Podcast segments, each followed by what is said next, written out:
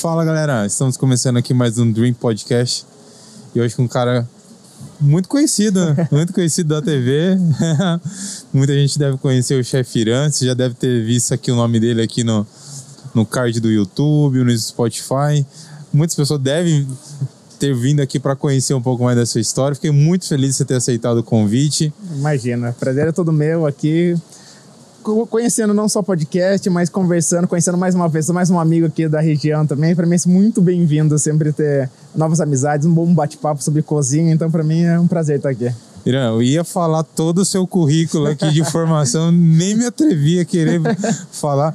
Compartilha com, com a galera que não te conhece um pouquinho das suas formações, só para formação. ambientar a galera. eu sou formado em gastronomia na USP. Sou especialista pela Le Cordon Bleu Madrid em cozinha espanhola. Sou pós-graduado em cozinha brasileira contemporânea e sou mestre pela Universidade Hosteleira de Barcelona em direção de empresas em alimentos e bebidas. É coisa pra caramba, hein? Só isso. Cara, uma coisa que eu fiquei muito impressionado lá quando eu dei uma olhadinha no seu trabalho também é a sua carreira na TV, né? Sim, é, na verdade, assim, a TV é uma coisa muito mágica, né? Todo mundo quer é. saber como é, quer estar ali. E eu tive prazer de, de conseguir entrar ali de uma maneira bem inusitada, assim, bem, bem inesperada. Meu pai mandou. Meu pai, meu pai gosta muito de cozinha. E daí ele assiste muitos programas de, de cozinha, assiste programas de apresentadoras, etc., programa dia da tarde e tudo mais. E um dia, assistindo a Claudete na TV Aparecida, ele mandou um e-mail lá pra. Despretensiosamente. É, falando, despretensiosamente falando de mim, etc. Lá coisa de pai, né? Fazendo. e mandou. E daí, perto do Dia dos Pais, ele, o pessoal da televisão procurou ele pra eu e ele cozinhar lá no programa. Uh, e daí a gente foi lá pra cozinhar, a gente cozinhou, a gente fez um, a gente fez um prato que até é meio de família nossa, uma costelinha que a gente faz. E de lá no meio do programa, a Claudete me chama pra. Você não queria ficar fixo lá no programa com eles. Caramba. Pra legal. participar junto. Então, assim, foi, foi de uma maneira ah, acho que foi uns 5 anos atrás, mais ou menos. Olha que legal, Mais ou menos 5 anos atrás. Daí, desde então, devo muito, aprendi, aprendi muito com a Claudia Troiana, que é, é, um monstro de né, 50 anos de carreira. A mulher é sensacional, assim, sabe tudo e mais um pouco de televisão. O pessoal, os outros chefes também, pessoas incríveis também, que fazendo televisão há muito tempo. Então, você aprendia cada dia, assim, e a hora que você parar pra ver, eu tô ali na televisão, e dali depois eu conheci o Edu, conhecer Regina Volpato, outros canais, outros programas assim que. Você trabalhou quanto tempo com o Edu Guedes? Eu faço ainda programa com ah, ele. você faz faço, ainda? Faço ainda. Esses anos agora muito menos, porque devido ao trabalho mesmo, mas eu faço programa com o Edu faz uns quatro anos mais ou menos já. Que legal. Sempre, algumas vezes por ano, vou lá fazer uma participação com ele lá, com um cara também de uma generosidade absurda, assim, que ele já é legal na televisão, mas pessoalmente é algo. não, assim, é fora, da, fora do comum, assim, sabe? Dentro da Regina Volpato também é um amor de pessoa, entre outros, todos assim, de maneira geral, de apresentadora, assim, eu não tenho nada para falar. E até digo mais ainda, assim, o, a receptividade que você tem, a hospitalidade que te dão quando você chega, quando você é recebido numa televisão, assim, é absurdamente, assim, impactante. Porque cada dia mais a gente não está acostumado a gente a ser bem recebido, a ser bem atendido, né, nos lugares normalmente. E ali você tem um cuidado a pessoa está realmente preocupado em você ter uma boa experiência. A partir do momento que você entra ali num estúdio, que você chega ali, a pessoa quer saber se você está bem, se ela pode te ajudar em alguma coisa. E ali começa o processo até você chegar no estúdio em si para você gravar ou fazer ao vivo. Mas assim, para mim. É ao vivo? Sim, muitos Todos os programas? Todos não. Oh. Depende. Na Gazeta que eu faço, quase todos são ao vivo. É, no Edu também quase todos são ao vivo, mas já fiz dos dois jeitos também. Já fiz com o Edu na Rede TV, na, agora na Band, mas vai muito, depende do programa em si. É, tô curioso, vou ter que perguntar. Viu? Já teve receita saiu errado no ao vivo? Errada, graças a Deus, não. Mas eu já passei muito perrengue nos bastidores antes de começar o programa. Porque assim, no começo, ainda mais quando era na TV Aparecida, que a viagem era longa até Aparecida, é, o pré-preparo, que a gente, assim, a pessoa vê tudo bonitinho lá, mas tudo pré-preparo que a gente faz. Muitas coisas eu levava pré-pronto, outras coisas fazia lá na hora, no, no, na cozinha em si do estúdio. Mas, assim, eu tinha que deixar o prato pronto pra mesa e esse prato pronto não dava dando certo e faltava 20 minutos para começar a gravação, por exemplo.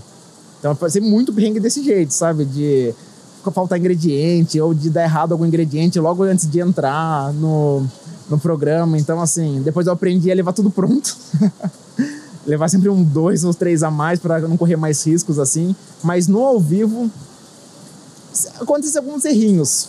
Mas assim. Mas passa, né? Mas passa porque, como ninguém sabe exatamente o que você tá pensando ali, já me queimei ao vivo já também. Uma vez eu coloquei. Eu tava colocando uma carne pra fritar e meu dedo foi junto no óleo. Nossa. Mas não, ninguém sabe até hoje disso. Eu coloquei. Cara fritou, de paisagem. Imagina, Assim, nada aconteceu, nada aconteceu. Então, assim. Mas acontece, mas assim, a gente consegue, na hora, segurar muito bem, assim, para não, não deixar transparecer. Televisão você aprende que você não pode transparecer. Tudo que acontece tem que parecer que era para acontecer. É, tá tudo bem, tá tudo É, lindo. Faz parte do processo mesmo. Se você não deixa transparecer, passa tranquilo. Inclusive, hoje, hoje, um mês de agendado com o chefe. e justo hoje tá caindo uma tempestade aqui. Chovendo bastante mesmo. Mas, mas que bom, tá dando tudo certo, viu? Eu achei muito legal, porque eu vi ali que você tem uma conexão muito forte né, com o pessoal da TV. Sim. Todo mundo já te conhece por isso. Mas de onde que você veio? Como é que foi esse, a sua vida antes né, de, de, da TV, antes de todos os cursos que você fez? Como é que foi você se encontrar na cozinha? Como é que É, foi eu isso? sou de Sorocaba, no interior de São Paulo. É, Eu, desde pequeno, eu, eu achei que eu fosse seguir minha carreira do meu pai. Meu pai é da parte de direito, trabalha em fórum, trabalhou por mais de 40 anos em fórum. Sempre quando eu tava, era pequeno, eu achava que eu ia pra esse lado, ser direito, algo do gênero. Mas meu pai também tinha uma outra paixão, que era cozinhar. Então, de final de semana na minha casa, quem cozinhava era ele. Então, o café da manhã era ele que preparava, o almoço, o jantar normalmente era ele que, que preparava e assistia muito programa de televisão, os que tinham na época, né? Não, tem, não tinha um quarto do que tem hoje, mas todos os programas que haviam de, de gastronomia ele sempre assistia. E eu comecei a acompanhar, a observar diferenciado, porque lá, mais de quase 30 anos atrás, um pouco menos de 30 anos atrás, assim, não era tão comum né, os pais estarem tanto na cozinha, homens tanto na cozinha. A mãe é comum, tranquilo, que sabia cozinhar, mas o pai não. Então eu comecei a. Era mais fritar um ovo, né? É, olha lá ainda. Então eu comecei a observar com mais, nossa, meu pai cozinha, que legal, e eu comecei a pegar esse gosto. Assistia mais programas com ele, de, de cozinha, etc. E daí começou a criar essa paixão, assim, de, na gastronomia. Daí a partir daí eu fui amadurecendo essa, esse gosto, vendo cada vez mais, mais curioso cada vez mais. Até que chegou um dia que eu falei, não, vou fazer gastronomia. E não, e não pensei duas vezes, assim. Tomei essa decisão, assim, muito simples, foi muito rápido, assim, vou fazer gastronomia. E não, não mudei mais de ideia.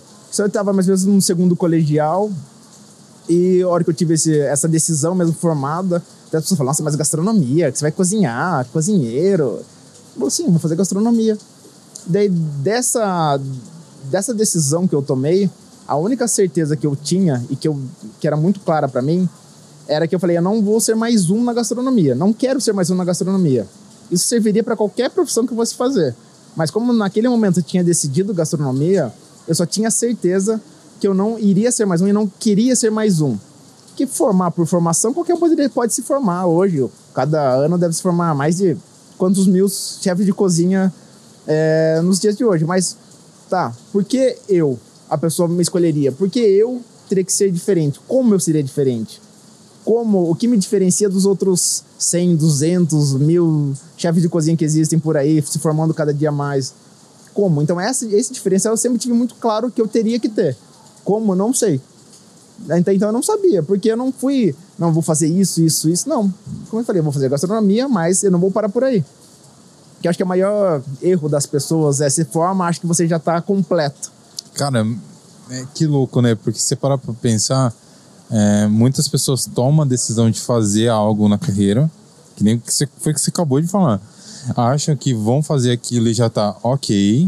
Sim. E não, é, essa é a decisão que eu tenho pra minha vida e ok. E, a e você também teve essa preocupação já desde o início de não ser mais um, né? Sim, sim. Eu sempre, muito, eu sempre tive muita preocupação porque todo mundo gosta e quer sempre o melhor para você, isso é óbvio. Mas assim, para você conquistar o melhor, para você ser um, ter um, sei lá, um salário diferente, uma posição diferente em cada, seja pessoal ou profissional, você tem que ter um, um diferencial seu. Porque se nós dois fazemos gastronomia, os dois formaram na mesma faculdade, com a mesma média de notas, por exemplo. A gente vai os dois para o mercado de trabalho. Que, que, que, por que vamos escolher ou por que vamos te escolher? Agora faz isso vezes 100, vezes mil, vezes. Então, assim. Eu acho que uma coisa que muitas pessoas acabam deixando passar hoje é a autenticidade. Ali a pessoa, independente do que for, tanto no, na gastronomia como no audiovisual, a pessoa ali às vezes deixa se moldar pelo mercado. Fala assim, ah, eu vou fazer isso que tá na modinha sim, agora, sim, que é o que tá agradando as pessoas, e não faz algo com a sua identidade. E aí o que acaba acontecendo? Entra no, sendo um, mais um, que é o que você acabou de falar, né? É que assim, eu acho que quando você escolhe uma profissão, imagina assim, você tem uma, um leque infinito de possibilidades. Para qualquer profissão, você tem um leque infinito. A hora que você decide garimpar dentro de uma eleger ali uma, uma profissão para você, para você levar para o resto da vida, para você é, fazer. Primeira coisa que você tem que ter, você tem que gostar, você tem que ter paixão por aquilo que você faz. É, é clichê falar isso, mas é, é, mas é muita, é muita verdade. Porque se você não tiver paixão pelo que você faz, você vai trabalhar batendo ponto só. Você vai estar tá lá entrando às 8, às 7, às 6, às 5 e saindo às 6, às 7, às 8 e vivendo o seu trabalho vivendo isso de bater ponto. Você não vai trabalhar. Quando eu falo, eu faço gastronomia, eu amo o que eu faço. Então, assim, eu trabalho 24 horas por dia. Mas eu, o que é trabalhar 24 horas por dia? Eu gosto de assistir, eu gosto de escutar, eu gosto de ver alguma coisa diferente. Para mim, isso é trabalhar porque eu vou aguardando informações. Então, isso vai abrindo caixinhas, gavetas na minha mente que eu vou, posso usar isso mais para mais tarde. Entendeu? Eu não fico obcecado pela, pela minha profissão no sentido de atrapalhar a minha vida. Mas é gostoso tê-la no meu dia a dia. É gostoso quando eu estou fora do meu trabalho, que eu não estou batendo ponto, falar sobre gastronomia, por exemplo. Converse tranquilamente sobre. Ou fazer um prato na casa de um amigo, ou fazer. Isso é legal, porque eu estou envolvendo na gastronomia, que é a minha profissão, só que de uma maneira leve, uma maneira que não me, não me, não me traz nenhum, nenhum ônus sabe, nossa, estou aqui de novo mexendo com isso. Não. Então me deixa feliz isso. É, eu acho que, é, que nem você falou, é, é clichê, é clichê porque faz sentido. Você para para pensar uma coisa. É, se você gosta daquilo, se você tem é, é, talento ou não, se você se dedica para fazer uma né, coisa, fazer meu, você vai fazer, você vai fazer acontecer. É, esse é fato.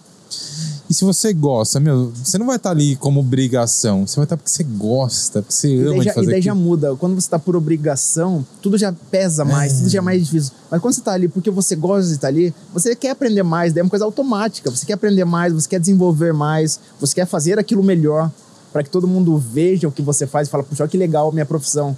Você ergue a bandeira da sua profissão. Cara, isso é um pensamento muito antigo, muito antigo. É, se você pegar a filosofia antiga, Aristóteles, e eles já falam, né, que é, é o, seu, a, o seu ser, né, fazer parte de um todo como um propósito e aquela engrenagem do todo. Então, como que, como que a, o, o, ao, o seu redor vai se beneficiar com isso? É, é, é um pensamento muito louco. Não, é, e assim, é uma coisa tão. É, chega a ser tão básica, tão profunda ao mesmo tempo, porque isso só você pensar. Você tem uma vida só, assim, né? Vamos dizer, um básico assim uma vida que você fazer uma coisa, sei lá, por 30 anos, 40 anos, que você não gosta. Então, se você escolher uma profissão que você puxa, que você vai meio que arrastado pelo dinheiro. pelo dinheiro, ou se não por algum tipo de status. Então, assim, é uma coisa muito melancólica até se pensar Ô, chefe, esse Já teve alguma situação a gente tá falando de paixão, né? Sim, pelo, sim. pelo que faz. É, já teve alguma situação que você tava ali, ou desenvolvendo um prato, alguma situação, né? Sim. Que você pensou, poxa, estão me pagando para fazer isso? Tipo, você tá fazendo sim, com muito. Sim. Nossa, já, não... Algumas vezes já pensei, já tive esse. Já pensei isso, já, assim, muitas vezes. Porque aquele negócio é uma coisa tão, tão boa, tão gostosa, porque você tá ali comendo, você tá desenvolvendo. Você consegue ter ao mesmo tempo o discernimento de você estar tá ali profissionalmente, mas você consegue se divertir fazendo aquilo. É, acho que a, o grande. Acho que a grande chave de tudo é isso: é você fazer se divertir fazendo aquilo. Não é uma coisa maçante, não é um peso a mais. É isso que você está fazendo. Então, você se diverte ao mesmo tempo e faz o que você gosta. Então, fica mais leve. Então, sai, você faz melhor, você faz com prazer. Como falam, quando uma pessoa cozinha de qualquer jeito, porque tem que cozinhar para comer, E a pessoa que cozinha porque gosta, sabe faz ali aquilo com uma aptidão, sai diferente a comida, pode usar o mesmo ingrediente. Porque a, a o, o toque que você dá no sentido de preocupação em fazer bem feito, você passa. Mesmo você inconscientemente não sabendo, você tá ali tendo um cuidado para que o ponto seja da melhor maneira correta que está fazendo, ou da maneira que você mais gosta, ou para quem você está fazendo. Então, tudo, tudo é mais tudo fica um pouco mais bem feito e num, numa maneira assim que você não percebe. É só pensar você... na comida de vó, né? Não, mas é, você fica só ali, ah, vou fazer tal um ovo mexido pra, porque eu tenho que comer. Você fizer um ovo mexido porque você é obrigado a fazer porque você tem que se alimentar e porque você, você gosta de cozinhar e tem que comer ao mesmo tempo, Joga, né? a mesma receita, com os mesmos ingredientes, vai ser diferente. Entendeu? Então é muito, acho que parte muito disso, de você fazer algo que você goste para você começar fazendo já bem feito. É, eu, a gente tá falando de fazer coisa bem feita, mesmo não tendo nenhum curso, nenhuma formação, eu lembro muito da minha avó. Minha avó fazia uns docinhos, umas coisinhas assim, muito. É, carne de panela, umas coisas assim, cara que, meu. É... Mas qual é a base? É Incrível. afetivo, é, é, comida afetiva. É que faz com amor. Além. E falam muito de cozinha, né? Cozinha de vó, de mãe, de tia, de pai, de vô. Mas o, eles fazem muito repetidamente aquilo por anos e fazendo com gosto, fazendo com uma maneira afetiva. Então você junta, ali é quase uma é uma formação espontânea ali de, de uma pessoa que faz muito bem pratos, faz muito bem doces ah, nunca tive formação nenhuma, mas a formação dela foi a vivência de praticar, praticar, praticar, praticar e sempre fazendo o quê? Com cuidado, sempre fazendo na melhor maneira que ela pode oferecer daquela, daquele momento. Às vezes é num fogão a lenha, às vezes é num fogão com uma boquinha só, mas o que ela pode te oferecer da melhor maneira naquele momento, ela tá fazendo. Ela não espera ter um, um forno de 30 bocas com high-tech. High não. Se ela tem aquela boquinha lá, um fogão, um, um fogareiro, para preparar a comida, ela vai fazer do melhor que ela pode naquele momento. Então, assim, acho que parte muito disso. Além, a parte de formação é muito importante, mas a parte afetiva de você fazer algo bem feito, isso para qualquer profissão, vem primeiro. Que isso, você pode ser um cara com PhD no que for, mas se você não fizer aquilo com paixão, com amor, com um mero cuidado em fazer bem feito, não vai fluir. Falando de comida afetiva, qual é a primeira coisa que vem na sua cabeça? Putz. Olha. Comida afetiva, acho que a primeira coisa que vem na minha cabeça, costelinha. Costelinha é. suína. Sério, por quê? Não, porque é um prato. A minha família é engraçada, assim. Tipo, na minha família tem. Não tinha aquela. Minha avós, minhas avós cozinhavam super bem, assim, mas eu não. Eu não cresci naquela família da nona, nossa, aquela família que fazia coisas absurdamente incríveis tinha cozinhava muito bem com algumas receitas que são, são de família, mas não uma coisa muito muito grande, assim, sabe? São receitas muito assim é, esporádicas. E essa costelinha é uma foi essa que eu fiz na televisão, até que comentei com você quando a primeira vez que eu fui, que é um prato que uma costelinha que meu pai fazia, o pai sempre fez e faz ainda, é, com crosta de parmesão nela e toda vez que eu lembro de cozinha afetiva, me lembra ela, porque é uma coisa muito de família. Ele fez várias vezes pra, pra minha avó, pra gente também. Então, essa receita eu puxei pra minha, pra minha vida profissional. Então, assim, toda vez de cozinha afetiva que me linka hoje a minha vida profissional, que para mim é tudo quase um só, vem muito essa costelinha, por exemplo, entendeu? Essa costelinha, você tem uma versão tipo 2.0? Tenho, tenho, tenho, várias versões dela, fiz várias versões dela que, já que, que você pegou, repaginou? O que, que você Olha, trouxe aí? Com... É, na verdade, eu, eu já fiz ela, a versão clássica dela, 2.0, que eu só mudei os ingredientes, tinha uns ingredientes um pouquinho mais sofisticadinhos, um parmesão melhor, uma costelinha mais bem cortada, até mudando os queijos da, da crosta, já fiz com bacon e provolone, já fiz com creme de brie, já fiz vários tipos de, de montagem em cima dela. Mas por incrível que pareça, a que eu mais gosto ainda é, é a tradicional. É só uma costelinha assada, com uma crosta de, de parmesão e alho por cima, gratinada assim, só na churrasqueira, ou se não só depois no forno, só. É para mim essa, essa vem a memória afetiva daí completa daí. E não sei, ela, ela foi muito simbólica para mim exatamente por essa transição que eu consegui puxar ela da minha vida afetiva para minha vida profissional várias vezes. Em televisão, nos restaurantes, então assim, então ela para mim é muito marcante por, por, esse por esse recorte. É, esse é um, é um prato que que você traz, sei lá, desde pequeno e até hoje. Então você. Sim, até hoje. Eu faço ela também até hoje na minha casa. Você acha que, que essa influência do seu pai é, gastro, é, na parte gastronômica da sua vida é, também, vamos dizer assim, educou um pouco seu paladar do que, que você Sim. curte ou não? Na verdade, foi muito importante que eu peguei o meu gosto de cozinha internacional, meu gosto meio assim, de, de conhecer coisas é, estrangeiras, importadas, internacionais, graças a ele. Ele já tinha um paladar um pouco mais refinado já, e, e assistindo muito programa internacional, me criou esse... esse Seu pai era chique, né? Meu pai é metido a chique, só não chique não é, mas ele tinha, ele tem muito bom gosto. Meu pai, meu pai vai da roça ao, ao gourmet muito rápido, 0 a 100, sabe? É o cara que tem dois pés na roça, mas gosta também de uma, de uma coisinha importada. Mas isso foi muito importante para mim, porque ele, a gente sempre teve. A gente sempre assistiu muito em, em TV fechada, esses programas ainda pouco que eram um pouco difundidos na época. Então, isso foi me abrindo vontades, assim, me dando links para coisas importantes. Putz, cozinha internacional aqui, ver um cara viajando o mundo a colar. E, e comecei a, isso falando, há 20 tralalá de anos atrás, assim, começou a, a despertar algumas curiosidades. Então, vai. Eu não sabia que isso já estava formando uma, uma ramificação na minha cabeça e para onde eu queria ir. Tanto que eu, uma coisa que eu sempre quis, dentro daquele ponto de não ser mais um, de trabalhar com cozinha criativa eu sou a minha a minha base de formação e tudo mais é para focar em criação de pratos. Faço clássicos, faço todos, mas o que eu mais gosto de fazer numa cozinha é criar pratos. Criar, seja para que for, para quem for, eu gosto de criar pratos. Isso me acho que para mim é o meu ápice assim de de profissão e diversão é, é criar. Eu gosto da, da preocupação de criar pratos. Mas o Vamos lá, explica, explica aí pra gente, exemplo assim, que, o que, que é esse criar pratos que você tá falando? É o que a gente chama hoje de cozinha autoral, ah. que a gente chama hoje de, de, de quando você pega um... Tem duas maneiras, né? Você pega, pode pegar um prato clássico, fazer uma releitura dele, a tipo? releitura, a releitura já é uma criação em cima, assim, você já está criando um prato novo. Uhum. E também o prato, a, a gastronomia autoral, que você pega um menu e vai muito do, do, seu foco, né? Você cria uma coisa que não existe, vamos dizer assim. Então, a criação do prato autoral ou da ou de você reinventar em cima de algo que já é clássico, parte desses dois princípios de você fazer as criações de pratos.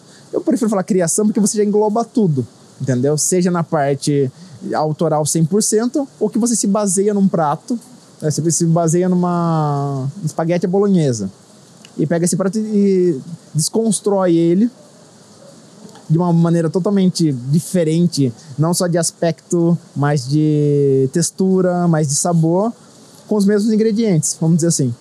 Então essa é uma releitura de um espaguete bolonhesa, por exemplo. Então, é esse princípio, por que eu sempre fui eu sempre quis ir para esse lado? Porque o clássico, o clássico, se você tiver uma receita, se tiver um pouquinho de apetite na cozinha, você consegue produzir. Lembra que ela gosta de ser diferencial. Lembra que a gente falou no começo lá de ser diferencial. Então, se você tem um pouco de aptidão na cozinha, tem uma receita e você sabe seguir uma receita, você consegue reproduzir um prato clássico. Com muitas, poucas dificuldades, mas consegue. Mas você pegar um prato, chegar para mim e falar assim: Ah, Ira, pega uma espaguete bolonhesa e faz um prato diferente com espaguete bolonhesa. Cria alguma coisa aí. Daí já não é todo mundo que faz isso. Entendeu? Você criar algo partindo de um princípio de um prato clássico, ou se não, eu tenho um. Eu vou casar e eu, eu gosto muito de frutos do mar, minha mulher gosta muito de carne seca. Cria um cardápio aí do zero que tem esses elementos em todos os pratos, por exemplo. É, essas ah, aspas, né? Sim, sim. assim, aventuras aí que você tem de, de criação, parte mais em que tipo de trabalhos? todo, já para menu de restaurante, para abertura de restaurante, para evento. Nos últimos anos foi mais para evento. Qual que foi o mais difícil? Aquele que você falou, pô, esse foi um desafio mesmo. Olha, já teve vários, já teve teve casamentos já que as pessoas eram bem específicas assim. Mas específicas ou exóticas? é um pouco dos dois, né? Porque a, a, a especificidade pode estar dentro de algo exótico, né?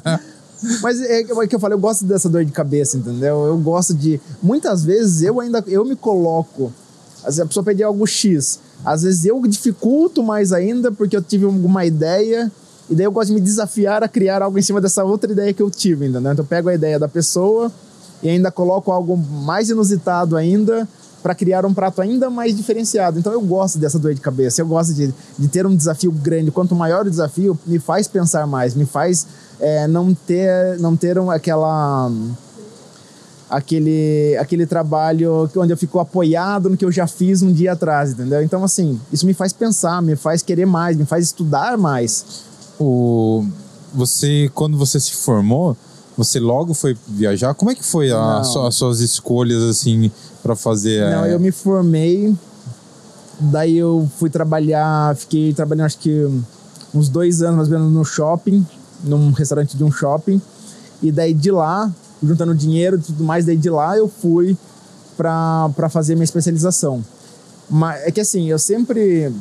Eu sempre tive esse foco de fazer alguma coisa diferenciada, mas assim, tinha. Não é só querer, você tem que juntar, você tem que fazer, você tem que renunciar algumas coisas. Enquanto o pessoal tava da minha idade tirando carta, comprando carro, com 19, 20 anos, todo mundo no carro, eu não, eu fui tirar minha carta, 20 e lá Comprar meu carro, então, mais ainda para frente. Por quê? Porque todas as minhas economias foram voltadas para isso, a fazer cursos, a estudar, a viajar, a ir para fora do país para conhecer na prática culturas diferentes, para experimentar. Tive o prazer de ir no restaurante mais antigo do mundo, Sobrino de Botã, em Madrid, ver como que é, como funciona. Pegar um restaurante. Como é que é lá? Olha, é muito legal. É legal que esse restaurante, ele é todo voltado em cima do forno deles, forno a lenha deles. Então é um restaurante muito focado em carne de porco mas também tem frutos do mar, mas tudo passa pelo forno a lenha. Por um forno a lenha gigante que eles têm lá, secular. Sério? Sim, é, que legal. é muito legal. Um restaurante muito, muito bacana de. Acho que a melhor que eu comi na minha Aonde vida até é? hoje. Madrid. Em Madrid. Sobrino de Botã, o nome, de, o nome, do, o nome do restaurante. Tem mais de 300 anos, uma coisa assim. Caramba. Mas assim, essas experiências.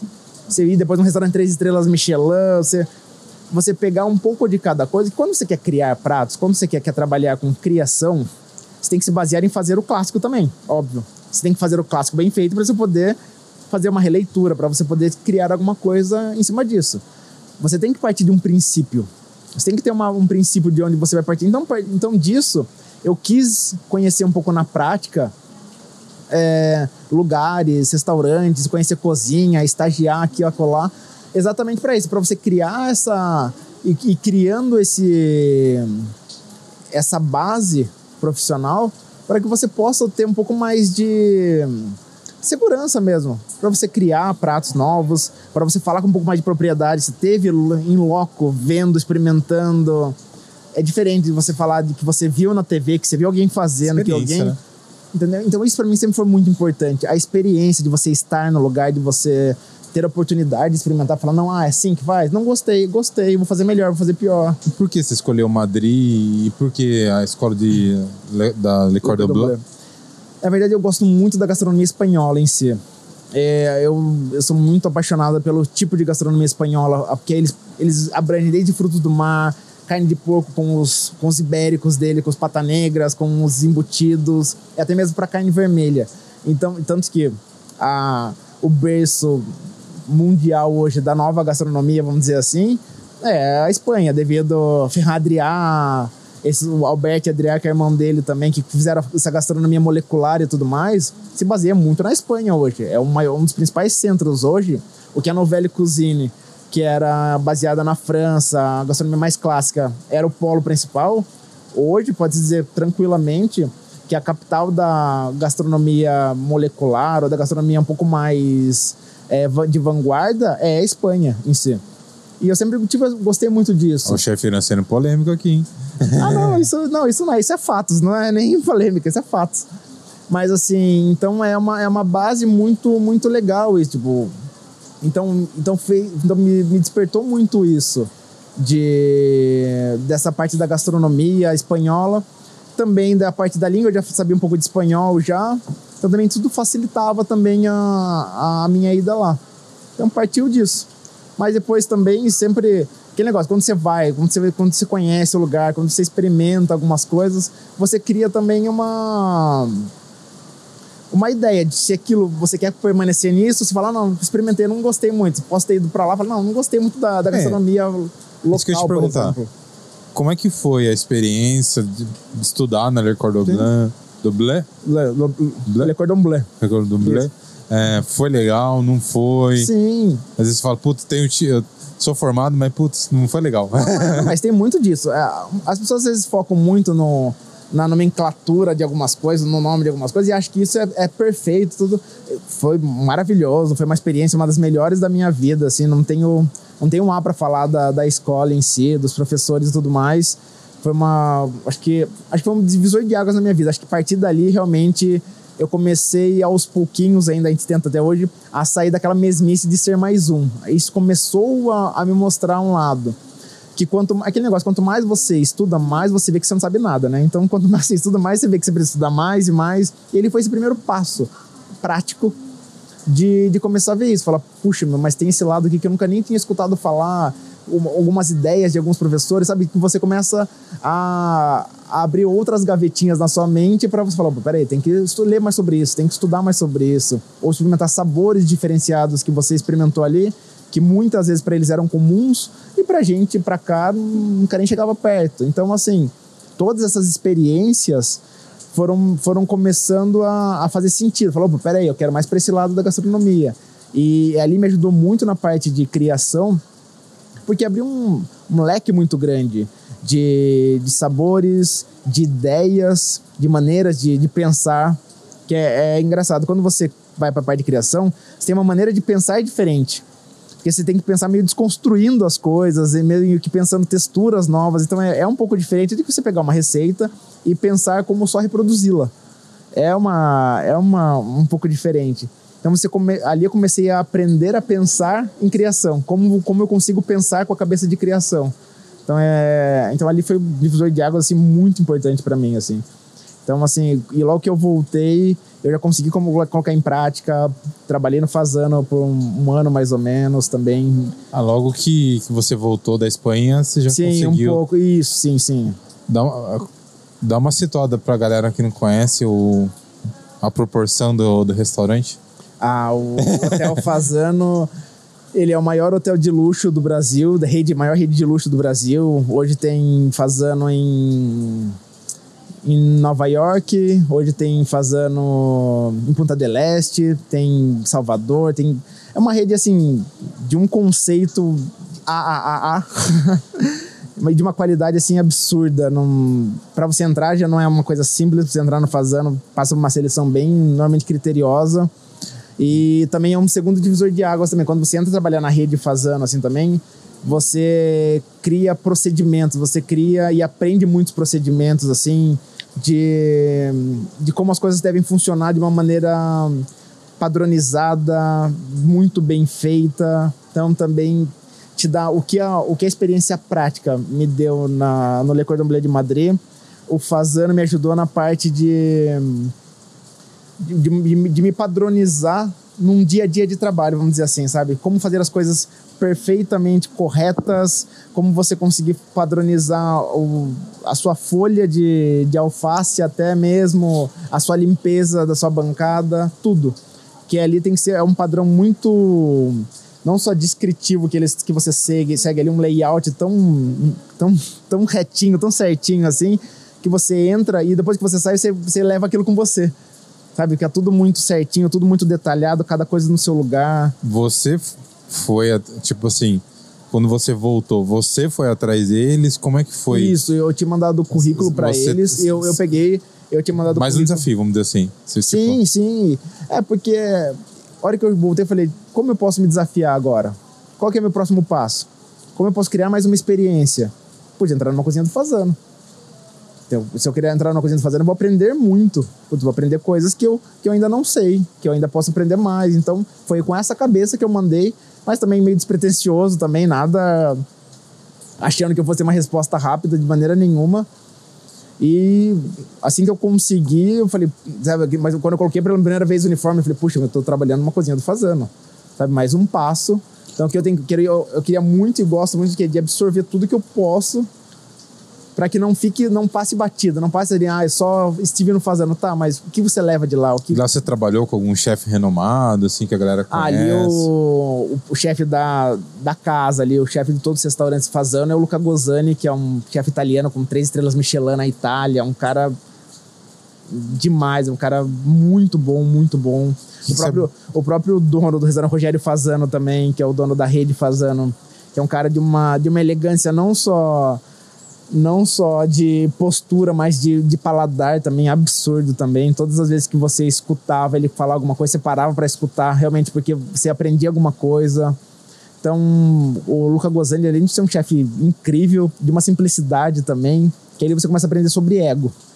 Sobre o quanto o ego não te leva para lugar nenhum. Então, um cara daquele padrão de chefe, ele é um cara tão simples que para para conversar com você, para explicar, para te dar umas dicas, umas ideias. Então, assim, ali até mais da parte profissional, você pende na parte de, de pessoa, de homem, de profissional ali, sabe? Que não importa o que você é ou o que você pode ser, mas assim, você tem que, você deve ajudar as pessoas, deve ser o mais humilde que você puder ser, assim, porque você não ganha nada se não sendo, sabe?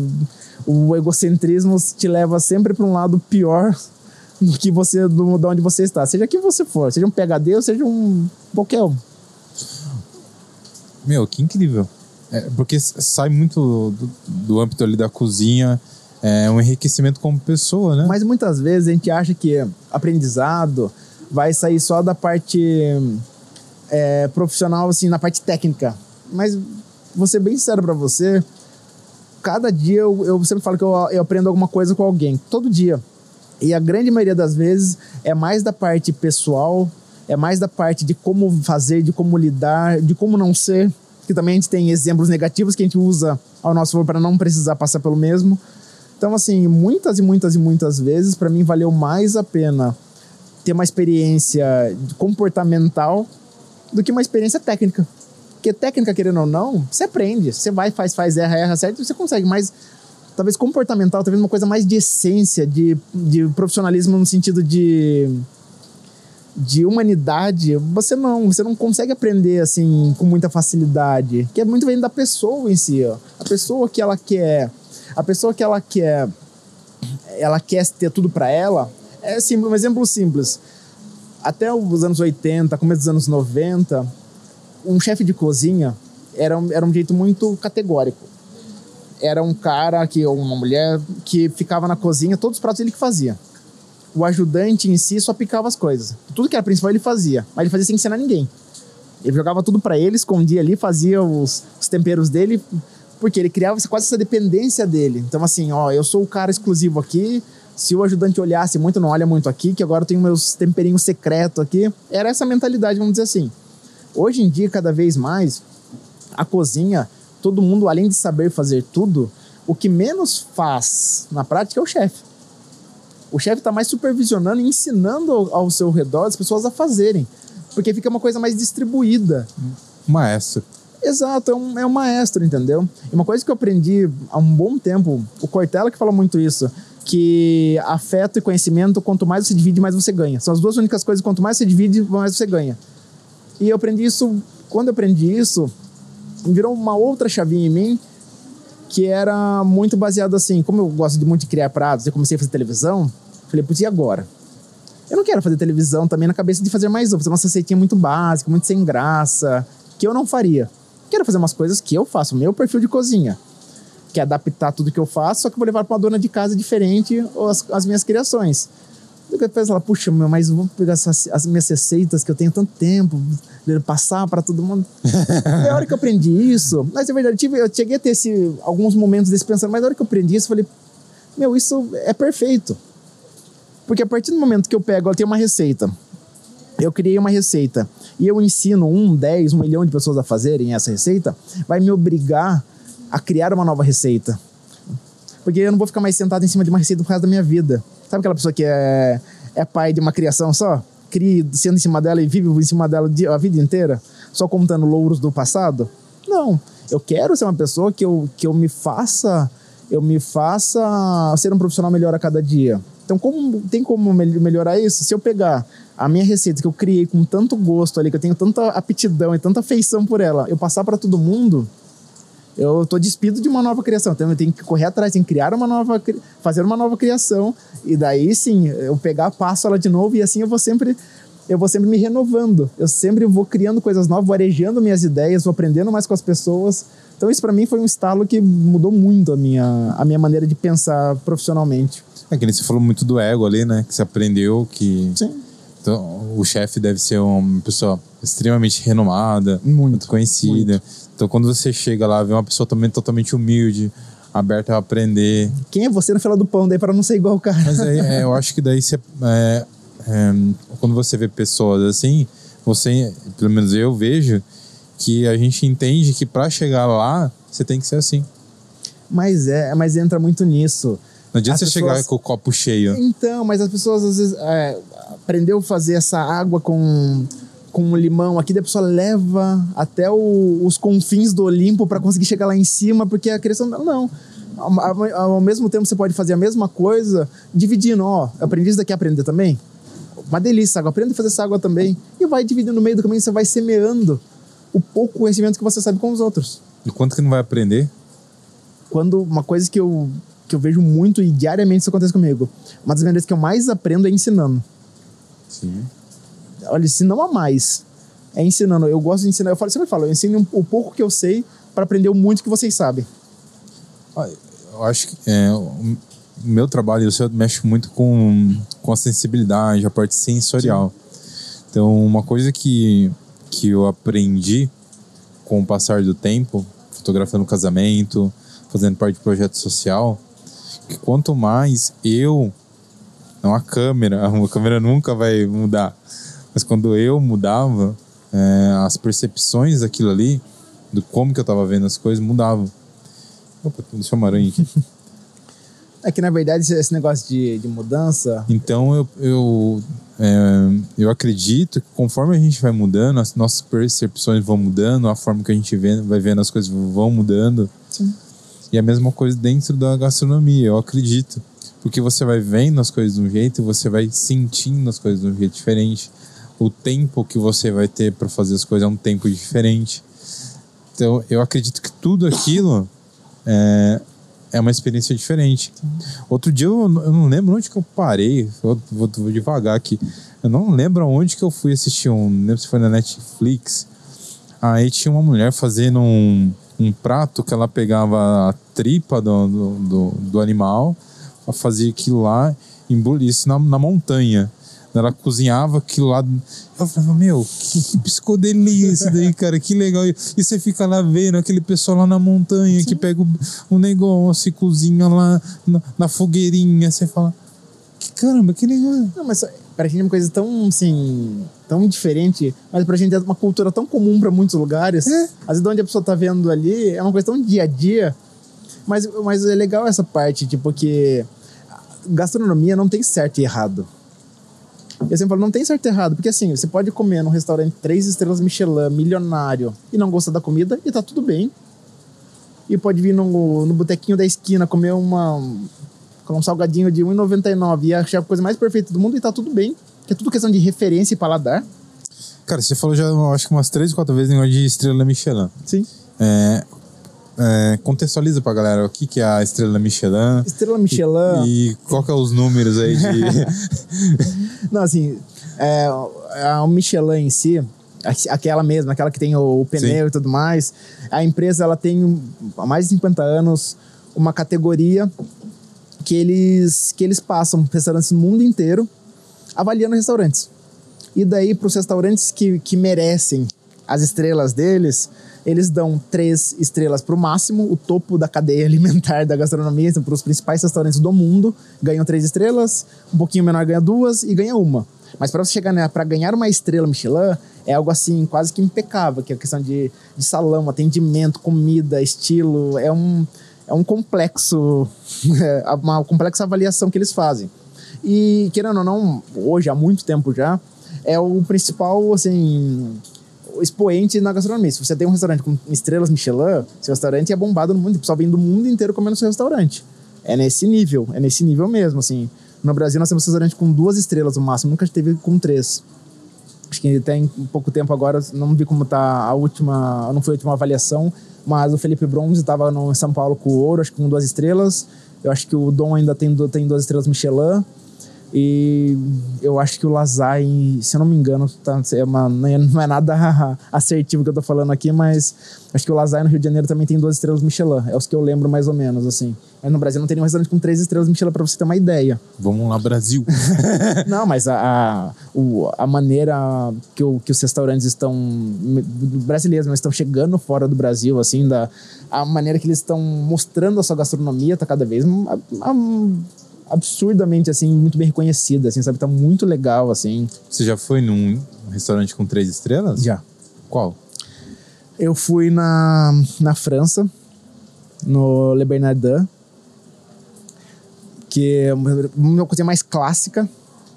É um restaurante mais clássico, mas assim, é uma experiência que você sabe aquela hora que você falou assim, tipo, ah, a pessoa vai lá, psicodeliza lá na, no, na tripa. É quase isso, só que de maneira elegante.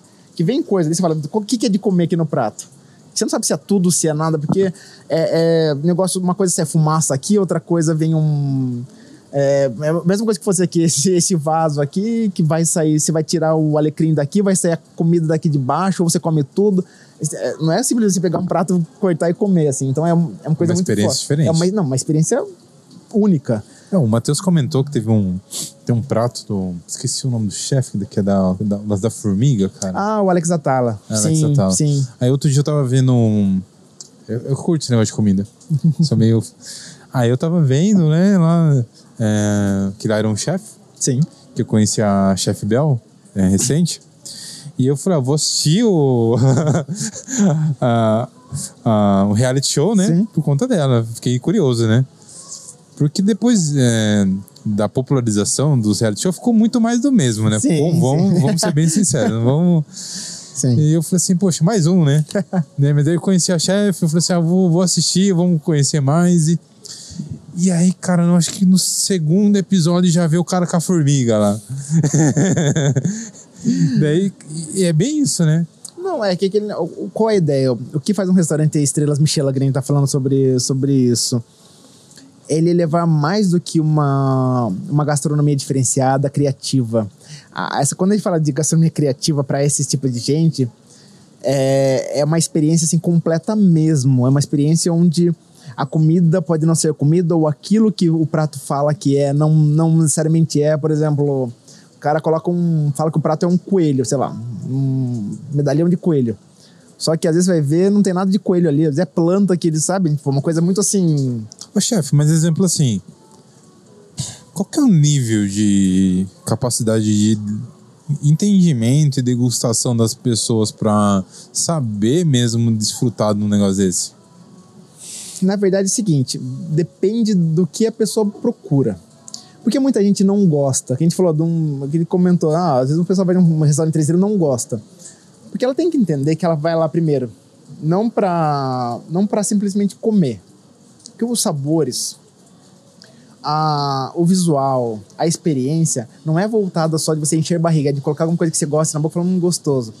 É algo que você vai pensar, algo que vai te fazer pensar, algo que vai te fazer falar, nossa, mas peraí, mas como eu como, como vidro aqui, o cara fez um vidro pra eu comer, como assim o cara, sabe, é uma coisa, é muito fora da casinha esse tipo de pensamento. Então se você for com uma cabeça para o que vier, tá ótimo, porque eu vou aprender de qualquer maneira, é uma experiência única, e nem adianta eu querer adivinhar o que eu vou comer que eu não vou conseguir, e a pessoa entrar nessa, nessa vibe entendendo isso, do que a pessoa fala assim, não, se tiver muito, muita pimenta, ah, se tiver muito, muita formiga, ah, se tiver muita... sabe, já foi com muito, muito senão, foi com muito senão, não adianta, a pessoa não vai ter experiência. Porque ele realmente, muitos e muitos chefes desse nível gigantesco, eles querem fazer cada vez mais uma comida assim, que não é o perfil de todo mundo, que ele vai fazer, ele vai colocar um, um uma, uma macieira aqui com uma maçã aqui, daí você vai comer a maçã, e a maçã não é maçã. Sabe? Desse nível, assim, tipo, é um teatro quase que o cara faz para você na mesa.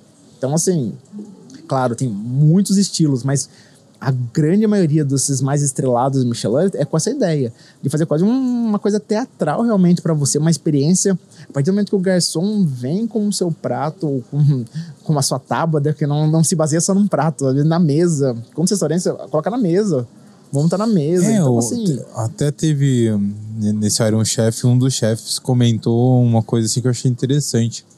Que ele falou que, que tipo, essas competições de comida não é muito. Não é. é, é- tem o paladar, com certeza. Mas é o visual. É a pessoa olhar e falar, nossa. É, porque assim, se você parar pra pensar, é, é que nem você perguntou sobre a, como é o nível da pessoa. Tudo vai do que a pessoa, na verdade, conta do que a pessoa tá buscando. Nesses programas assim, é o tempo, é a dificuldade, e conseguir dentro da dificuldade, conseguir transformar num prato visual, tá, perfeito. Ah, na- na- no paladar não tá 100%, mas a pessoa leva em consideração todo o trabalho, tudo que aconteceu, todas as provas que a pessoa passou para conseguir produzir o prato. Então, para aquele tipo de, de avaliação, tá perfeito o visual. Um restaurante que a gente falou, estrelado, se a pessoa for para assim, meu, quero ser surpreendido, a pessoa vai gostar da experiência. Ela pode não amar a combinação. Mas foi surpreendido. Mas ela foi surpreendida, ela tem uma experiência que ela nunca mais vai esquecer pro resto da vida dela. Entendeu? Se ela for com a experiência, não, eu quero que o sabor seja impecável disso com isso, ou eu não gosto de misturar doce com salgado, sabe? Não vai funcionar. Porque vai ter. Entendeu? Não Vai na sua casa, funcionar. Não, ainda vai para outros restaurantes muito bons também, mas que não são estrelados, que a pessoa vai pagar muito caro. São restaurantes, assim, caríssimos mesmo. Assim, você paga 300 euros, é, algo assim, para um jantar num lugar desse, pelo menos. E a pessoa não vai ter uma experiência legal só para dizer que foi. É que não é para todo mundo. Tem, tem, tem gastronomia para todo mundo, para todos os tipos. Essa é para quem quer uma experiência, quem pode pagar por uma experiência diferenciada e quer ser surpreendido. Porque a partir do momento dessa, se a pessoa gosta de conhecer, gosta do inusitado, ela vai pegar, de toda a experiência, vai pegar flashes de algumas coisas. Putz, olha que legal isso daqui. Não nesse, não nesse contexto, mas olha, putz, gostei dessa combinação aqui, gostei dessa montagem a colar, gostei. Então isso vale muito para isso, para você aprender e levar algumas coisas para você. Se você é da gastronomia, se você gosta de gastronomia. Ah, é, a realidade é que todo mundo tem. Tem, tem sua pira, né, meu? Tem, tem pra todo mundo. Tem quem, quem gosta do vinho, tem gosta da cerveja. Mas, quem é- tem, mas é tem- por isso que eu tem falo que não tem da certo e errado. Não tem É. certo e errado. Cada um tem. Se você gosta de carne bem passada, por exemplo, se você não gosta de carne, tá tudo certo. Tá tudo certo. Pro seu paladar, aquilo é bom. Ok, pro seu paladar, é o que, o que importa na gastronomia é você agradar quem está comendo. Assim, o resumo da ópera é essa. Quem comer, gostar do que está comendo. Se você gosta do que está comendo, seja num ponto diferente do que eu gosto, ou de uma maneira... Ok, o importante é que você coma e você goste daquela experiência que você está tendo. Depende de que experiência que é. Ponto. Chefe, é, deixa eu te perguntar uma coisa. Como que. A gente falou muito sobre a experiência, sua, sua trajetória, lance da TV. Enfim, é, hoje você não trabalha só na TV, Sim. né? É, eu queria entender como é que foi é, a sua carreira em si fora da TV, Sim. é, sem o lance do glamour que a gente já Sim. captou aí que não, não foi tão fácil. Sim, sim. É, como, é que, como é que foi, tipo, a parte business do, do, do- do ser chefe? Olha, é, como eu falei, esses, esses insights, né, depois de, dos cursos, depois de algumas passagens, vai abrindo portas. Eu trabalhei muito tempo em buffet, em buffet fazendo muito, muito eventos, porque eu sempre, queria, eu sempre queria estar ligado à parte de criação, sempre de criação de pratos, ao mesmo tempo algo que seja bem remunerado, que fosse bem remunerado e que eu tivesse essa, essa, esse livre esse, esse livre conceito de trabalhar. Então, a parte de buffet sempre me, me atraiu bastante por, por isso, que pegava tipos de, de eventos, eu conseguia criar em cima disso. Então, comecei a trabalhar muito. Então, logo antes, logo depois que eu saí do Fazano, primeiro eu fui trabalhar, eu fui trabalhar de personal chef para uma, uma pessoa dentro de um, de um empreendimento lá mesmo no, do Fazano. Daí depois eu saí de lá porque recebi uma proposta de buffet de daqui, daqui do interior. Depois, eu depois de lá recebi de outro buffet. Eu fui, passei para outro buffet e fazendo sempre muito eventos particulares, principalmente também. Então eu fui muito mais para essa área de eventos porque a parte de restaurante, eu já, algumas experiências antes que eu já tive, eu não eu passava um pou- pouco tempo, eu não eu não estava feliz, porque eu estava muito todo dia fazendo a mesma coisa, e eu não estava Engessado, aprendendo muito, estava engessado muito. Eu falei, não, quero mais. Quero mais, quero mais e melhor, quero mais e melhor. Então, eu não eu evitava esse tipo de, de trabalho.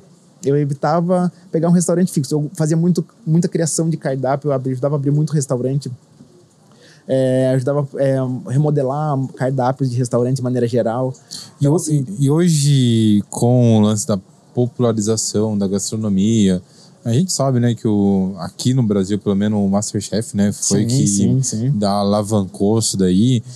É, ajudou financeiramente, assim, a, dar- a dar mais, vamos dizer assim, prestígio, status pro É, chefs? você me fala assim que tem, tem, tem como tudo tem os dois lados, né? Eu, eu falo que os reality shows ajudaram nessa parte ajudou bastante sim nessa parte de remuneração, ajudou que as pessoas começaram a entender um pouco mais que a, a cozinha de uma maneira geral e não só quando eu tô contratando um cara para cozinhar, uma pessoa para cozinhar para mim, sabe? É. Saiu há muitos anos já saiu de, de conceito, mas assim é, perdeu isso um pouco e entrou assim na parte de poxa a pessoa tem uma formação diferenciada, ou a pessoa sabe fazer tal coisa diferenciado, e começou a agregar pro evento da pessoa, ou pro, pro trabalho da pessoa, ou pro restaurante da pessoa. Então isso ajudou sim muita coisa. Eu sempre brinco que também no- em outra. O ônus disso é que todo mundo assiste uma temporada de Masterchef e já vira chefe, né? Todo mundo assiste, daí a pessoa começa já a ficar crítico, a ficar uma coisa mais assim, teoricamente. eu acho engraçado, isso é engraçado, mas é legal ao mesmo tempo porque mostra que as pessoas sim é, abraçaram a ideia da gastronomia. Então, Seja para brincar de cozinhar em casa, pra, ou para ir num restaurante. E sim ser um pouco mais Entender um crítico. pouco melhor também, né, do que tá Isso ali. que eu tô falando, ser um pouco mais crítico e ajudar o restaurante também a não ficar naquela mesmice É. de servir uma coisa. E o cara pontuar algumas, alguns detalhes, faz os próprios restaurantes também a pensarem melhor, não só seus cardápios, mas da maneira que tá servindo. Porque a pessoa, ela vai ver, sei lá, um prato X e fala, nossa, mas o prato Y que eu vi lá na televisão, ela tava mais bonito, tava assim, assim, assado. Então começa a criar uma concorrência que a concorrência não é só o que tem o seu vizinho, né? A concorrência é o que a pessoa assiste, é o que a pessoa sai viajar comer. Aquilo ela é vai referência. postar. Aquilo é referência. Sim. Então, assim, então eu comi um, um filé mignon hoje. E eu comi um filé mignon na Itália. E, puxa, a minha referência foi aquele da Itália, comi que eu adorei. Então eu vim comer um filé mignon aqui, nossa, mas... Então, assim, virou, aquela virou a concorrência daquele restaurante, virou aquele filé mignon que eu comi. Entendeu? Então vale pra, pra TV também. Nossa, o filé mignon que a fulana fez na televisão, que o Masterchef fez, tava muito mais bonito que esse.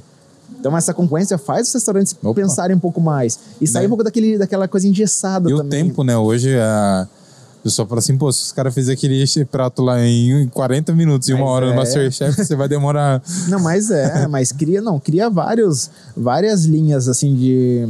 Até mesmo pro, pros profissionais também, que. Fala, poxa vida, nossa, o, o cara não era. Não, não tem experiência nenhuma e cozinha super bem lá no Masterchef, por exemplo. Poxa, tem uma formação aqui, parece que o cara tem uma aptidão melhor que eu, o cara faz uma coisa melhor que eu. Por quê? Sabe? Te mexe um pouquinho também. Então você vai atrás para tentar melhorar. assim. Então é, tem, tem, uma, tem muitas tem muitas ramificações mesmo, assim, que a, que a programação gastronômica, essa parte de reality show e tudo mais, trouxe para o dia a dia da gastronomia, para a parte profissional. Então é, eu acho, eu acho legal isso, assim. Eu assisto muito? Não. Não. Não, não assisto muito Sério, por quê? reality show. Porque reality show não é uma coisa que me Não é pega. tão real? Não, não, não por isso. É que assim, eu gosto, eu sempre gosto de muito, assisto muitos programas de, de gastronomia, que meu foco é ver o prato, é ver o que a pessoa tá fazendo ali, o prato em si, o recorte da receita, para eu tirar alguns conceitos que me agradam. Putz, olha que legal que a pessoa fez ali, puxa alguma informação.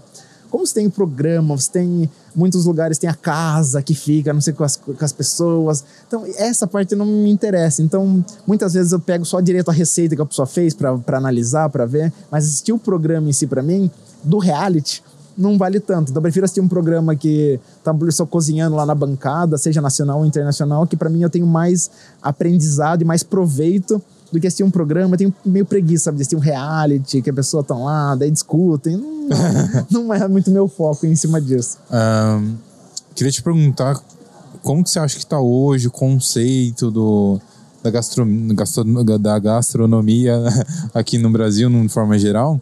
Mas antes eu vou dar um recadinho aqui pra galera que tá assistindo a gente. É, vocês estão curtindo o nosso podcast, é, meu, se inscreve aqui no nosso podcast.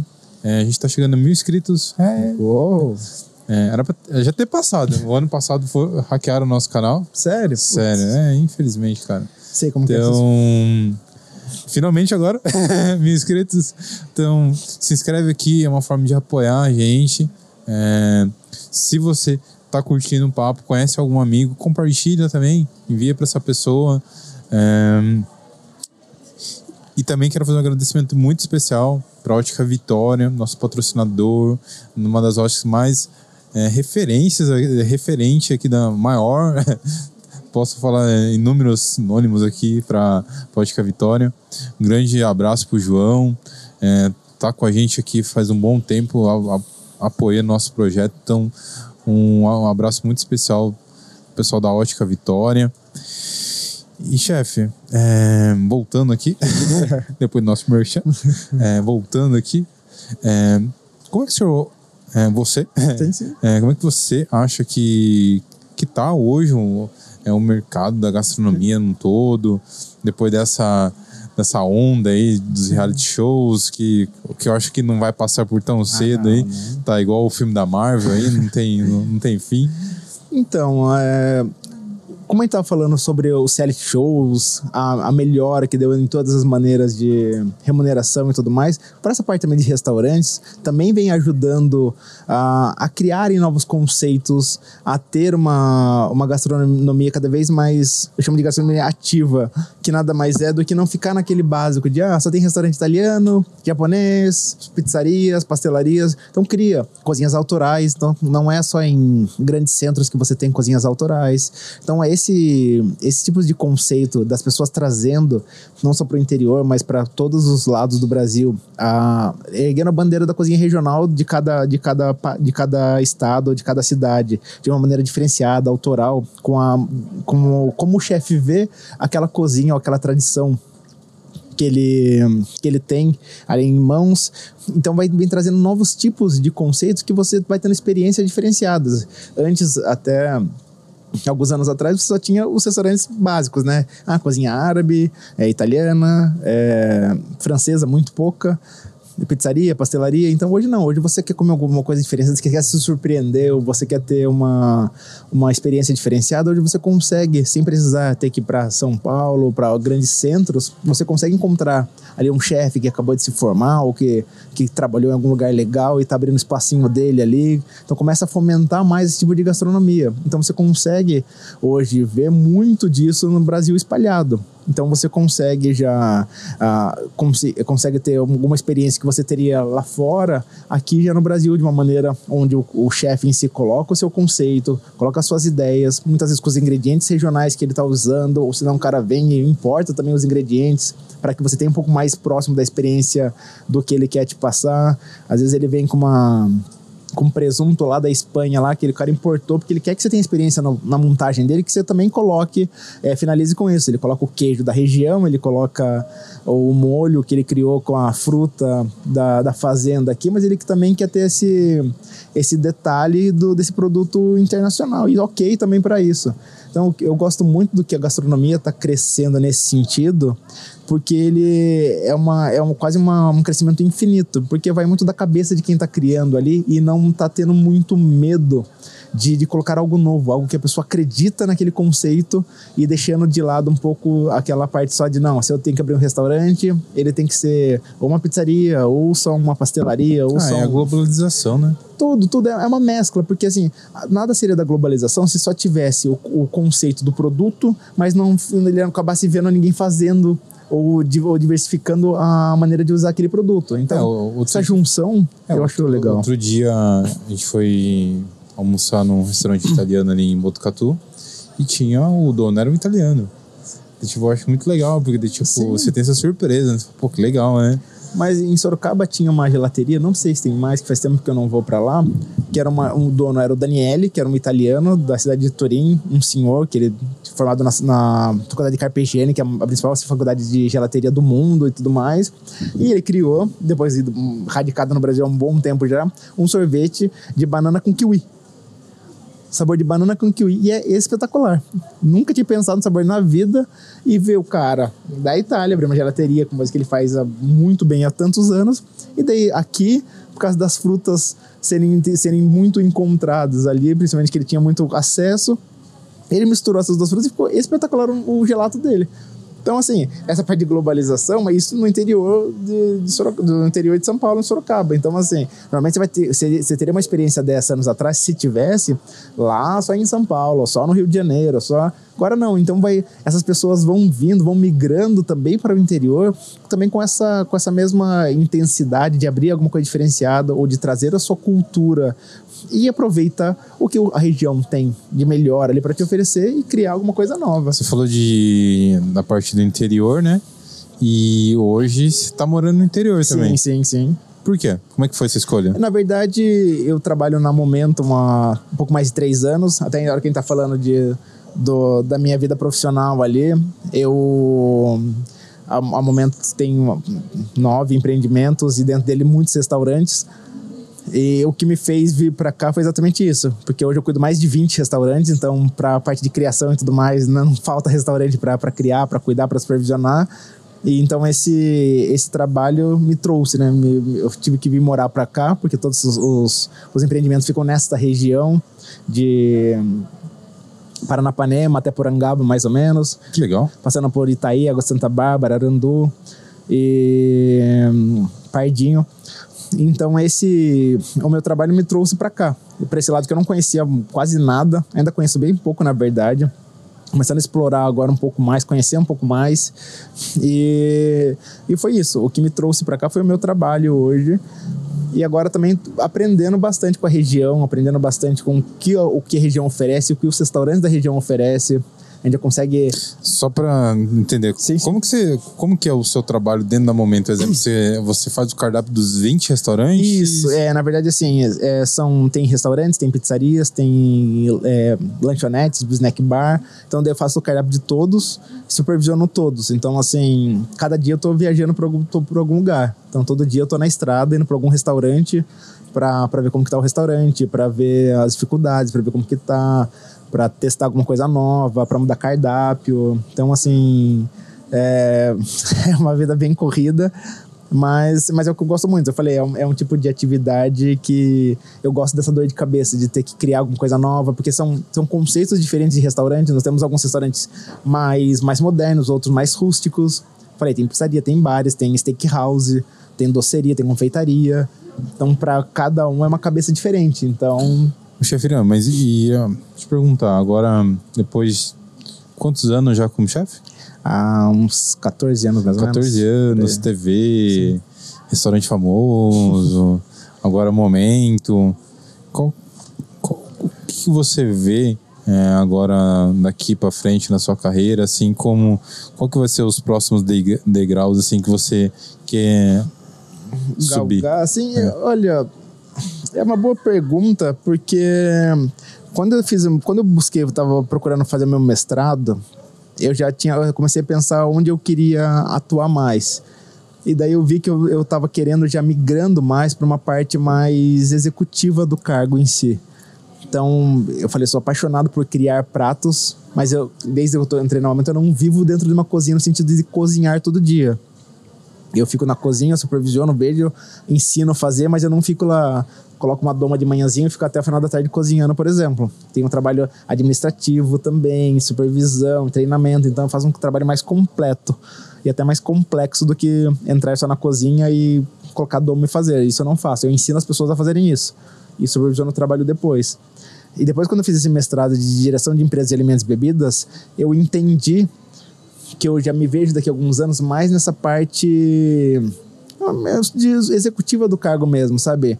Mais uma parte cada vez mais administrativa, sem largar a parte de criação, que isso eu faço questão de fazer, então, de criar os pratos, de criar o menu, mas cuidando da parte de implementar, de criar conceito, de criar ambientação, sabe? Uma coisa mais completa de restaurante. Não só não me baseando só no cardápio em si, mas de, mas de desenvolver desde o zero até o restaurante em si, desde da primeira do layout dele, do desenvolvimento geral dele, então assim, e depois da parte gerencial dele, de como como que tá, como está o o menu que está que tá sendo que foi colocado, como está sendo a aceitação dele, o que, que o mercado está pedindo, o que está vindo de novidade da Europa para cá. Então, a vantagem de você fazer um, alguma coisa fora do, do país é que você já, já toma já em conhecimento lá, lá no, na fonte do que está vindo de novidade. Então, assim, então você já consegue já bolando ideias para você colocar para o seu restaurante que você está executando e tudo mais, uma coisa diferenciada. Se você fica só na cozinha preso, só executando pratos, você está trabalhando em outro nicho. Que é você ficar 30, 40, 50 anos como chefe de cozinha em si mesmo. Você fica ali na cozinha, colocando a doma e cozinhando diariamente. Eu não me vejo nesse processo mais daqui 10 anos, por exemplo. Mas o que, que te motiva hoje, no dia a dia seu? Criação criar, criar coisas. O que, que eu posso deixar os restaurantes que eu trabalho hoje, que eu posso deixar ele melhor? Como eu posso melhorar? Como eu posso deixá-los mais próximos da gastronomia contemporânea atual? Casa... Você pega hoje como referência o, o primeiro chefe que você trabalhou junto lá no Fazano? Mas eu pego, pego, eu pego a parte, eu pego global. Eu pego o que a gastronomia global hoje pede, o que como que tá hoje, o que que fomenta os chefes hoje, o que que tá em alta hoje na gastronomia mundial. O que faz um restaurante hoje de três estrelas Michelin trabalhar? Ah, é a parte de veganismo. Ah, é a parte de sustentabilidade. Ah, é a parte de carnes nobres, não sei das quantas. Então, todos esses conceitos mundiais eu tento já buscar, porque, peraí, dentro dessa realidade hoje, o que, que eu consigo trazer para o meu dia a dia? O que eu consigo aproximar os restaurantes que eu trabalho do dessa contemporaneidade do mundial, entendeu? De restaurantes. Tento fazer esse, esse jogo. Porque como, como, é, como é a natureza do, desse trabalho? Como é normalmente feito? Acontece na Europa, fica na Europa esse trabalho, essa, essas novidades ocolando por algum tempo, por alguns anos. Daí normalmente vem um ou outro colar desce pro Brasil. Daí do Brasil fica lá nos centros principais. Depois de anos e anos vem para vem pro interior. Normalmente é, é nessa, nessa escala que vinha fazendo. Mais que a globalização e tudo mais. Então, a, a ideia, com o tempo, os chefes estão fazendo o quê? Estão pegando já direto as ideias e já tentando trazer para todos os restaurantes em si. Então, a minha ideia de trabalho hoje é exatamente essa: é pegar, aproximar o, o que eu posso dos restaurantes onde eu trabalho do que, se, do que se fala sobre gastronomia hoje, do que se faz em gastronomia hoje. Hoje é muito, falei, sustentabilidade é muito em alta, parte, a parte de, de veganismo, de orgânico, tu, tudo isso é muito em alta hoje. Então, o que, que a gente consegue no nosso dia a dia, dentro das nossas possibilidades, e implementando e mudando ou elevando para a diretoria, por exemplo, esses conceitos? Porque também você não faz nada sozinho, então você precisa também, você tem superiores em si, então você tem que passar conceitos. É uma, então é tudo um, é todo esse processo. E, eu não, e tudo isso me, me motiva porque isso me faz aprender todo dia um pouco mais. Então eu aprendo todo dia um pouco mais. Falei, a partir do momento que eu sentar em cima de um, da, das minhas ideias e ideologias, falar, não, aqui tá bom, já cheguei num ponto, daí eu acho que eu esmoreço como profissional, sabe? Eu acho que eu não vou ter um. Não, não vou ser mais feliz, porque assim, que eu vou, ter, eu vou ver um limite. E quando toda vez que eu vejo um limite, alguma coisa, eu falo, nossa, já cheguei no máximo onde eu poderia chegar, eu quero uma coisa nova, eu quero uma motivação nova. Isso é muito do ser humano também, né?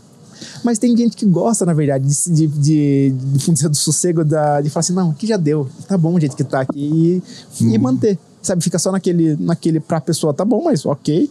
É, mas uh, a gente para pra pensar assim que o ser humano é motivado na. Sim, claro. A claro. novos desafios, a sempre querer um pouquinho mais. E tudo bem também quando a pessoa não quer, mas é, a vida a gente acha que a gente consegue transformar a vida do, do, das outras pessoas quando a gente tá fazendo aquilo que ama. Claro. E se propõe a fazer mais. É e... que negócio, eu posso falar por mim, enquanto eu estiver me desafiando, enquanto eu tiver putz, com aquela pouquinha, falando, nossa, eu preciso que agora descascar esse abacaxi aqui para resolver isso, vou criar uma, um insight para resolver isso, isso me motiva, isso me faz ficar oxigenar minha cabeça sempre criar coisas novas, ideias novas e ler coisas novas ou escutar coisa gente diferente falando que eu nunca escutei ou ver conceitos diferentes. É isso, por isso que eu gosto muito.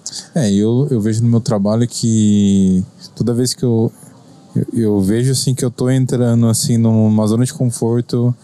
É, por mais que eu estude todo dia, é, eu tento sempre fazer um projeto novo, eu tento me desafiar porque eu acho que que o conhecimento é, é, tão vasto, a gente sabe tão pouco e a hora que você não pode achar que você sabe uma coisa porque daqui, tipo, 30 dias aquilo já... Já é obsoleto já. É, cara, é muito complicado. E outra, é, eu, meu maior, meu maior carrasco e meu maior objetivo sempre sou eu. Eu sou, assim, eu não, eu sempre tenho que me vencer a cada dia. Então, assim, quem quem é o meu, meu principal adversário sou eu mesmo. Eu quero, eu quero me, eu quero conseguir me superar cada dia. Então, assim, eu não vejo ninguém ao meu redor, não vejo concorrência de nada. A minha concorrência sou eu mesmo. Fala, meu carrasco sou eu mesmo, que antes eu tenho que correr, que eu tenho que fugir. É da minha mesmice, é de aprender um pouco mais todo dia. Porque se eu, se eu hoje já tiver um, pouco, um pouquinho que seja melhor do que eu fui ontem, então eu tô feliz.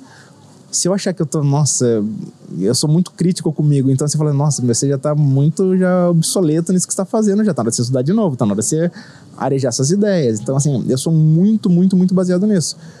Então, é, quanto mais eu tô me desafiando, quanto mais eu tô concorrendo comigo, eu tô feliz. Porque eu sei que eu tô no caminho que, que, eu, que eu trilhei para eu, pra eu profissionalmente. Então, para mim, é muito voltado nisso. As pessoas, na verdade, elas a gente tá falando de glamour e tudo mais, elas muitas vezes elas correm, elas têm esse, esse, esse pensamento errado sobre, no caso, gastronomia. Entram 100 pessoas para fazer gastronomia normalmente numa faculdade, vai numa, numa turma. E acabam 50, 40, 30 finalizando. Porque primeiro ela acha que ela vai chegar lá só para cozinhar. Vai chegar lá que é curso de culinária, que vai chegar lá só para aprender a mexer panela, fazer receitinha bonitinha. Dela vai lá aprender microbiologia dos alimentos. Dela aprender parte gerencial. Dela vai aprender RDC 216, que é as leis da Anvisa que, que rege a gastronomia. Dela vai aprender a falar, nossa, mas tem tudo isso, não é só cozinhar, não é só colocar um avental e, sabe? Daí a pessoa começa a ver que, peraí, calma, o glamour pode vir? Pode, mas se você trabalhar por causa do glamour, se entrar em qualquer coisa por causa do glamour que você acha que você vai ter, como ele tava falando, é o cara que começa, a criança começa a jogar futebol achando que vai ganhar como o Neymar ou como qualquer profissional. Pode conseguir, claro, tem que batalhar bastante, tem que ter o seu diferencial, mas não é todo mundo que chega lá, não é todo mundo que alcança esse patamar. E a mesma coisa para todas as profissões. Você entrar numa profissão pensando que você vai ser glamouroso, vai colocar uma doma lá, vão chamar você de chefe, você vai ter um chapelão gigante. Se entrar por causa disso, eu acho muito muito fraco. Porque na primeira, que na primeira, no primeiro revés que você tomar da profissão, você vai desistir. Entendeu? A, a profissão é muito amor, muito amor, você tem que gostar muito do que você faz, muita persistência. A primeira vez que eu entrei numa cozinha, eu lavar louça primeira vez que fui trabalhar profissionalmente, que eu ganhei um dinheiro para trabalhar, foi a primeira vez que eu lavando louça. Deu uma hamburgueria. Tive que até duas horas da manhã lavando louça.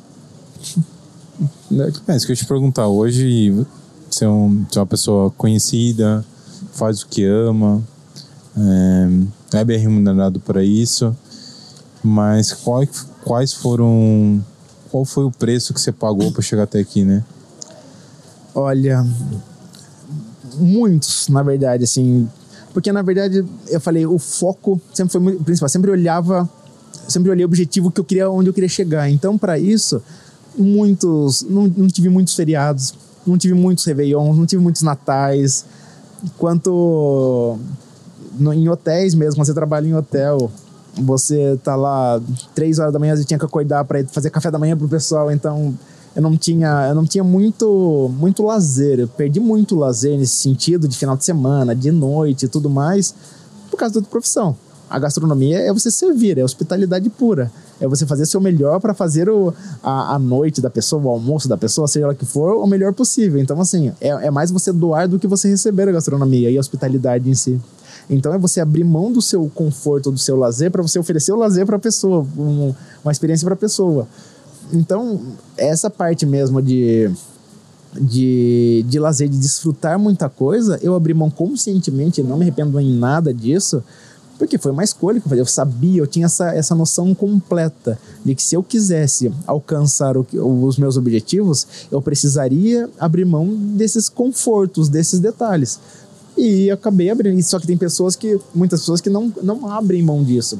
Só que daí fala assim, até que ponto para você vale entrar numa profissão que a maioria das vezes você vai ter que trabalhar de final de semana. Né? Então, assim, tem muito, muito disso. O, eu falo, entre o glamour, que as pessoas acham que é, e é 1% glamour e 99% ralação geral. E... Você sabe que eu, eu comecei fotografando aqui em Avaré, é, numa festa aqui em Avaré, local, e tipo, eu ganhava super pouco, super pouco. E quando eu entrei numa, numa agência grande em São Paulo, que daí eu comecei a fotografar artistas e depois eu comecei a fotografar Anzu em Itu.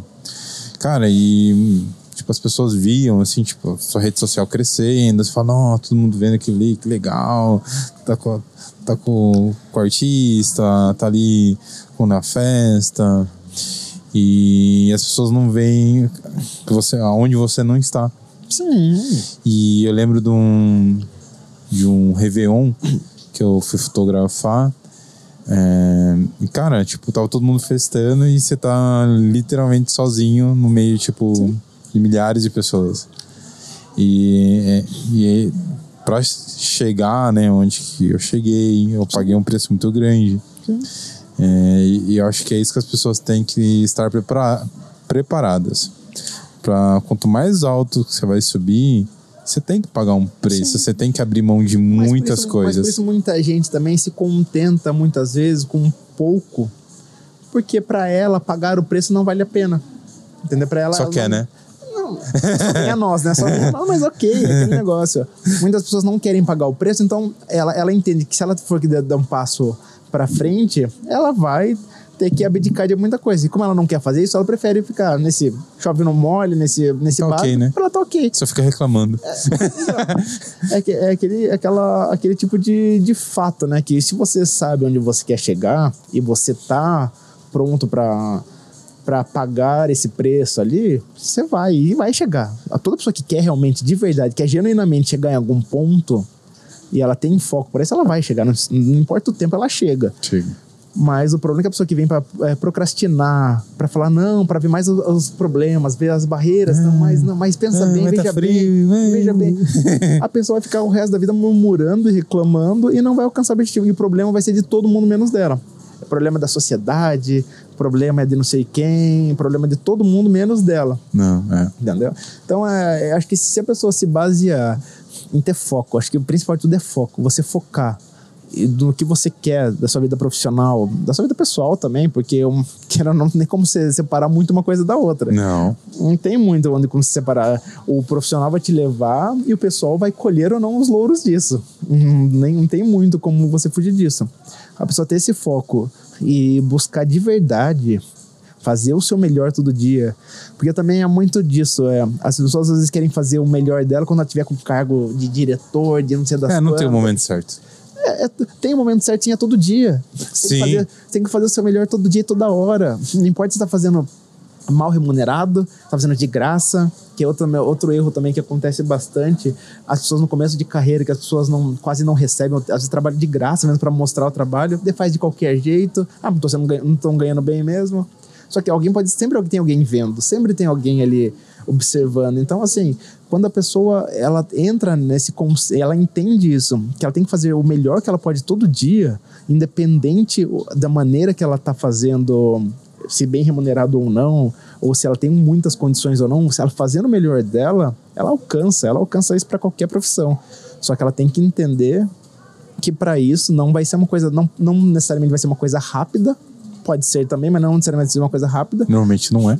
Normalmente não é, mas ela pode conseguir sim. Hoje em dia, a gente tá falando tanto de internet, essa globalização, a pessoa certa pode olhar para você no momento certo ali e dar um boom na sua vida, mas ela tem que estar pronta para isso. Ela tem que estar pronta pro se não for rápido. Se não rápido, não desistir. Porque aí ela vai mostrar realmente se ela tem toda toda essa vontade e aptidão para chegar onde ela quer mesmo de verdade. Que aí você aí que você conhece o, se você realmente quer chegar onde você quer, onde você tá mirando, ou se é só mais um desejo superficial. Chefirã, vou encerrar por aqui nosso papo. É, só tenho a agradecer Imagina, eu que É, agradeço. pela oportunidade de conhecer você, você compartilhar um pouco da sua história. É, agora aqui em Avara tem o, o Instituto Federal que, que tem gastronomia. Acredito que muitas pessoas vão ouvir, vai, vai ajudar muito da, da- dessa galera mais jovem a entender um pouco mais da profissão, vai ajudar eles a entender os percalços que eles vão passar. Sim, sim. Não, então eu é- só quero agradecer é, por você vir aqui compartilhar um pouco da sua história. É, deixa suas redes sociais. É, O meu Instagram é Chefira Rodrigues. É, para mim foi um prazer aqui para conversar sobre gastronomia. Para mim é algo que eu adoro também. Não, não vejo nem a hora passar. É, que, que espero que todo mundo não só assista, mas entenda que não, na gastronomia não tem certo e errado, não tem não tem só glamour, não tem só perrengue, tudo vai de onde a pessoa quer, o que a pessoa quer, e isso acho que essa base, se a pessoa tiver muito consciente disso, ela chega aonde for, por mais, por mais difícil que possa parecer, mais longínquo que possa parecer onde o sonho dela chegar, a pessoa consegue chegar assim. Muito obrigado. Galera, para vocês que assistiram a gente até o finalzinho, lembra de se inscrever aqui no nosso canal. Os nossos programas estão disponíveis completos no YouTube, no Spotify, na Uncer TV, na do Vale TV e na TV Serrana. Agradecimento final muito especial ao HCred. E, gente, lembrem, é, do meu último recadinho, é, nosso, nosso canal tá chegando a mil inscritos e compartilhem com seus amigos no WhatsApp, grupo da família. é, e o convite final, é, sigam o meu perfil também, é o Bruno Loureiro. Gente, até o próximo é, episódio e valeu e falou. Falou.